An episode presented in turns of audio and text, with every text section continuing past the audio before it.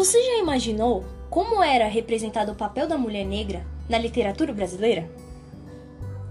Essa presença sempre foi apresentada por escritores brancos, ou seja, eurodescendentes, e em seus discursos sempre retratavam a mulher negra de maneira bastante negativa. Quando representadas por esses escritores, eram sempre explorados temas como sedução, beleza, resistência física. As qualidades eram sempre estas e sempre baseadas no corpo da mulher. Nunca sendo mencionado o que ela pensa, o que ela deseja ou o que a mulher sentia. Percebe-se ainda que a mulher negra também não aparecia como musa, e muito menos heroína ou romântica. A representação da mulher negra é sempre em base das imagens de seu passado escravo, de corpo procriação ou como corpo objeto de prazer. Essa representação na literatura ao longo da história foi feita com base nas construções dos, dos escritores brancos, ou seja, elaboradas pelo imaginário masculino eurodescendente. Quando observamos a mulher negra no contexto da literatura brasileira, vamos encontrá-la como negro em geral, ou seja, de duas formas. Primeiro sendo representada, depois ela mesma escrevendo e participando dessa literatura.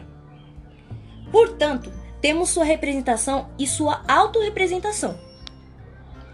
Antes, as representações das mulheres negras estavam restritas às descrições como as de Bernardo Guimarães, com sua escrava branca, a escrava Isaura, de 1876, ou a imagem da mulata sensual, de Aluzio de Azevedo, em O Cortiço, escrita em 1890.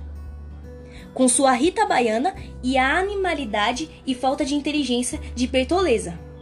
Ou em imagens poéticas, como Em Essa Negra Fulô, de 1958, de Jorge de Lima, em que encontramos uma mulher negra, lasciva e prontas aos, aos serviços sexuais do seu senhor.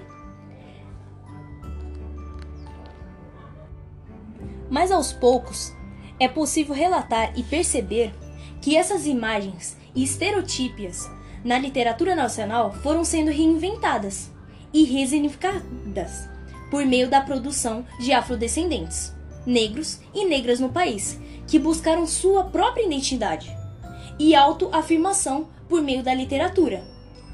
Buscaram outras formas de representar verdadeiramente a mulher negra na história da literatura brasileira.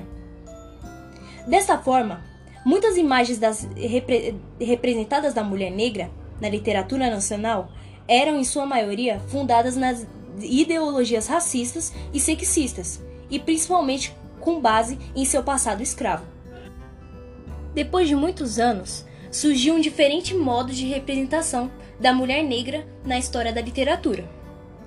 As figuras negras que produziam a literatura afro-brasileira serviram como uma amostra bem pequena de um momento histórico da nossa literatura, já que eram produzidas pelas mãos feministas afrodescendentes.